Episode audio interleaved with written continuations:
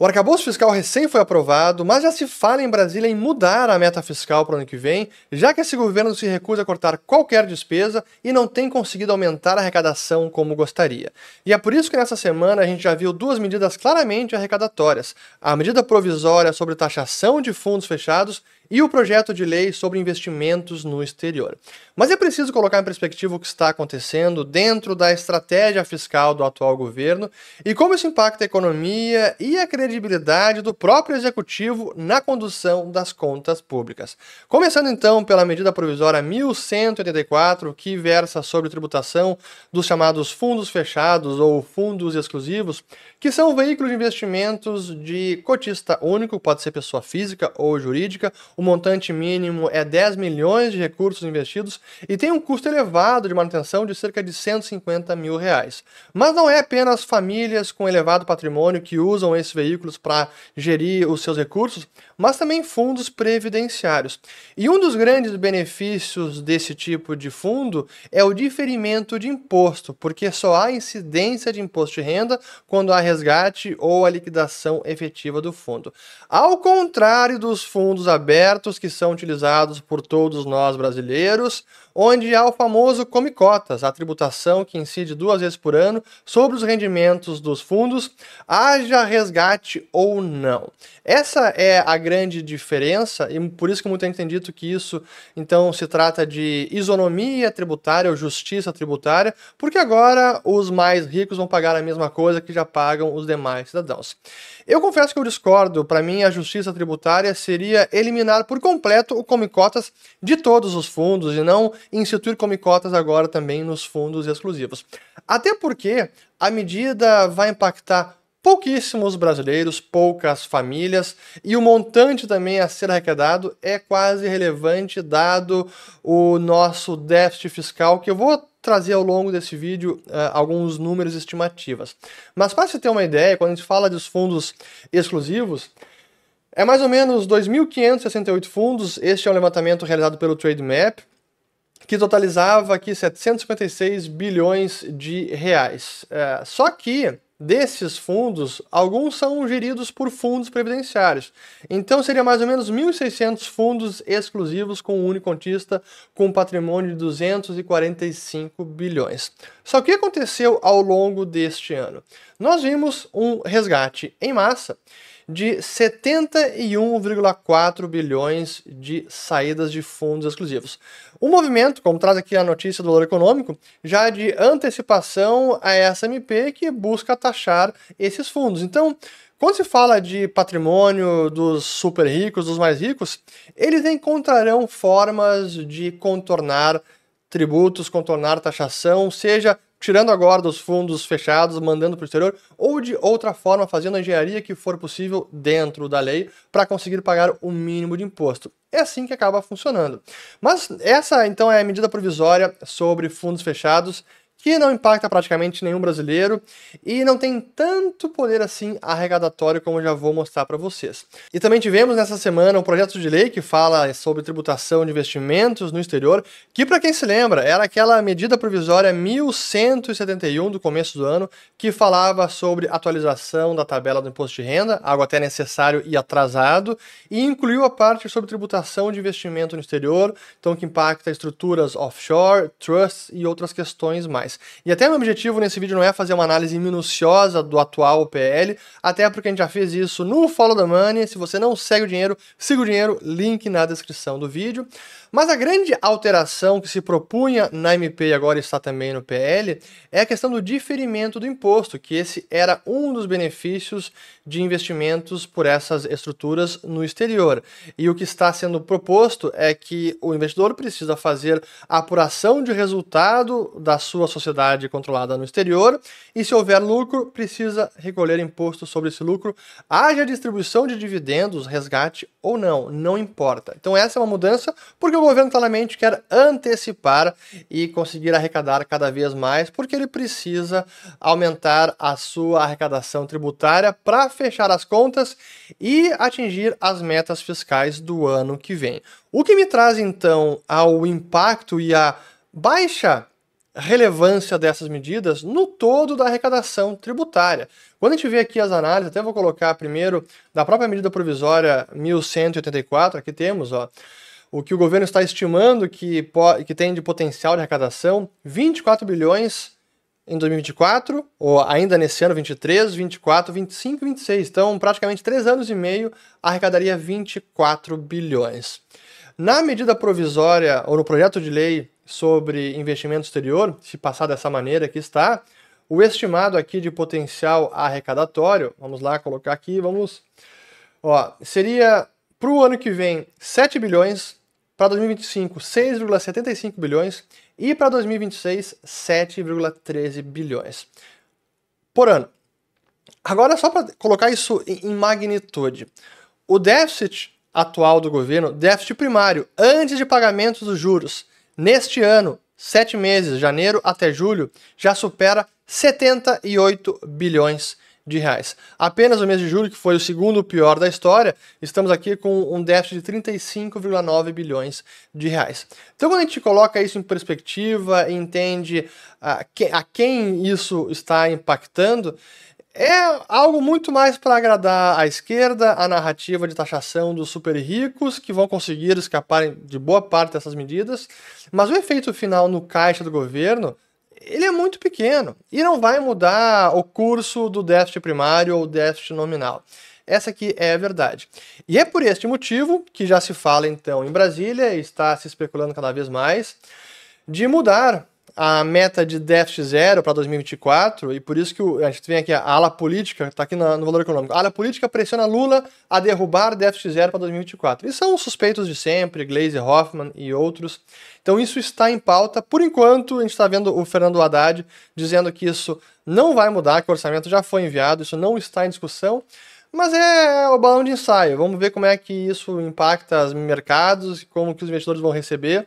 E se colar, colou. Mas é, é impressionante como recém aprovam o arcabouço e agora já estão querendo revisar a meta que foi aprovada não tem nem um mês, foi 15 dias. Mas essa situação fiscal de um governo que se recusa a realmente reduzir o tamanho do Estado, cortar despesa, pelo contrário, o arcabouço ele garante um crescimento mínimo de despesa acima da inflação, 0,6 é o piso de crescimento. E não há forma nenhuma de arrecadar mais recursos a não ser aumentando a tributação, já que o governo também se recusa a privatizar empresas, a mais projetos de concessão à iniciativa privada, que seria possível angariar muitos recursos. Basta ver o caso da Eletrobras, cuja privatização rendeu para os cofres públicos mais de 20 ou 30 bilhões de reais. Mas essa é a situação que temos agora. E tudo isso me lembra até da chamada curva de Laffer, do economista Arthur Laffer, que fala sobre qual é a alíquota ótima para maximizar a arrecadação tributária numa economia? E eu encontrei até um vídeo bacana dele mesmo explicando, eu quero usar as palavras dele explicando isso, é um economista americano. É bem curto o vídeo, eu vou colocar aqui e aí depois é, eu prossigo com uma explicação e a gente vai encerrar o vídeo. Mas vamos lá, que é importante entender o que significa a curva de Laffer. Vamos lá. The Laffer curve is the law of diminishing returns applied to tax policy. All it is. The law of diminishing. If you keep raising taxes from 0% to 100%, you won't get any revenues at 100% because nobody's going to work if the government takes everything away that they produced. So Então, a curva de Laffer é, fala sobre é, a lei de retornos decrescentes aplicada à arrecadação tributária. Se você quer aumentar cada vez mais a arrecadação, aumentando a alíquota, as pessoas vão se recusar a trabalhar, vão trabalhar menos e a arrecadação final vai ser menor do que seria sido antes do aumento de alíquota. Então essa é a ideia aqui por trás desse conceito. Mas prossigamos. So, somewhere in between 0% and 100%, there's an optimum tax rate that policymakers and politicians have to find. Então, algo entre 0 e 100% de alíquota de imposto é está a arrecadação ou alíquota ótima a qual os políticos precisam encontrar. Imagine we have zero tax rates. Okay? There are no taxes. Uh, how much revenue will the government collect? Zero. Duh. If the tax rate is equal to zero, no matter how big income is, uh, there's collect nothing for that, and there will be no revenues. And it's pretty obvious and pretty straightforward. Então, quanto que o governo arrecadaria se a alíquota fosse zero? Nada, é óbvio, então isso é bem direto, né? é auto-evidente. Uh, now imagine that tax rates are 110% of income. I make it over 100% just to make the point. If every time you went to work, instead of getting a check, you got a bill, they charged you for working, uh, how much would you work? Zero. So even though you had very high tax rates, uh, you would have no income whatsoever and there'd be no revenue. So there are two effects that tax rates have on revenue. Então, usando o, o, exemplo extremo, bom, se a arrecadação, se a alíquota fosse 110%, e aí quando você trabalhasse, em vez de você ter algum ganho, você teria ainda que pagar algo a mais para o governo para poder trabalhar. Neste regime, ninguém gostaria de trabalhar. Se não vou ganhar nada, ainda tenho que pagar, eu realmente escolheria não trabalhar. Então é um conceito bem simples que diz que quando você tenta elevar a alíquota de imposto, pode ter o efeito inverso de diminuir a arrecadação, porque diminui a base tributária. As empresas, famílias decidem deixar as fronteiras, deixar o país e acaba tendo menos arrecadação do que teria antes do aumento de alíquota. No caso dos fundos fechados, investimentos no exterior, talvez isso já vá acontecer. No toda a economia brasileira é mais difícil, mas eu diria que nós já estamos no limite da taxação porque a nossa carga tributária já é muito elevada. Mas é interessante notar como este conceito, ele é antigo, tem séculos, não foi concebido pelo Arthur Leffer. E ele mesmo reconhece isso, vou colocar novamente um trecho bem curto dessa fala dele e aí depois eu prossigo. Então vamos lá. And by the way, I did not name it the Laffer curve. And it's been around for centuries and centuries. In fact, the first reference to it I really know is in the Muqaddimah. In 1381, Ibn Khaldun described it this way At the beginning of dynasties, tax rates are low and revenues are high. At the end of dynasties, tax rates are high and revenues are low.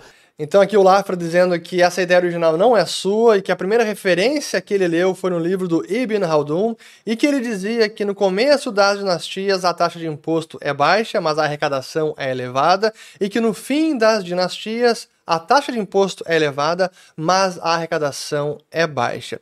E este autor, o Ibn Haldun, na verdade é um polímata, um historiador, um sociólogo, quando esse termo nem existia, um proto-economista, e escreveu então o livro Muqaddimah, que significa uma introdução, em 1377.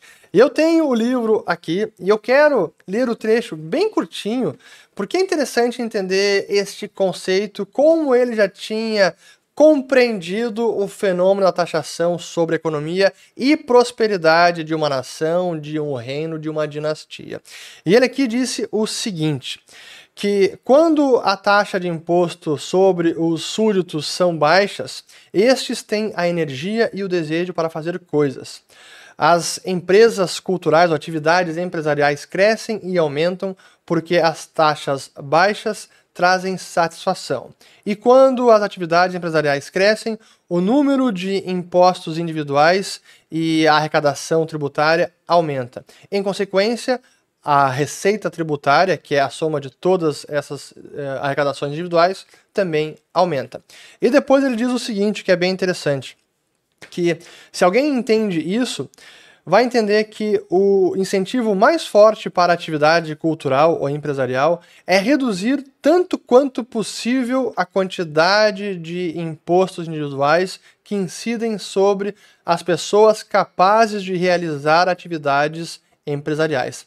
Dessa maneira, tais pessoas estarão psicologicamente dispostas a realizá-las, porque elas podem ter a confiança de que terão um lucro dessas atividades. E aqui na parte final diz o seguinte: ataques sobre as propriedades das pessoas removem o incentivo para adquirir e ganhar propriedade. As pessoas, então, acabam tendo a opinião de que o propósito e o destino final de adquirir propriedade é tê-la roubada delas.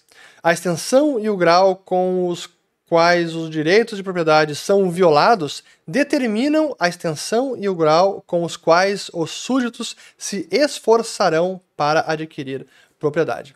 Pois aí temos então o conceito quase milenar do Ibn Haldun, hoje chamado de curva de Laffer.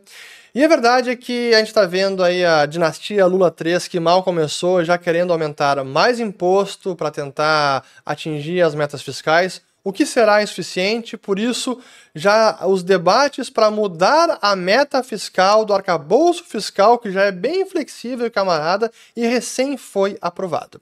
No final das contas, essas medidas não vão trazer prosperidade para o Brasil, não vai atrair investimentos e tampouco vai ajudar a fechar as contas. Mas é o que temos para hoje. Espero ter gostado desse vídeo, compartilhem, se inscrevam no canal se gostaram do conteúdo, ativem o sininho e volto no próximo. Valeu!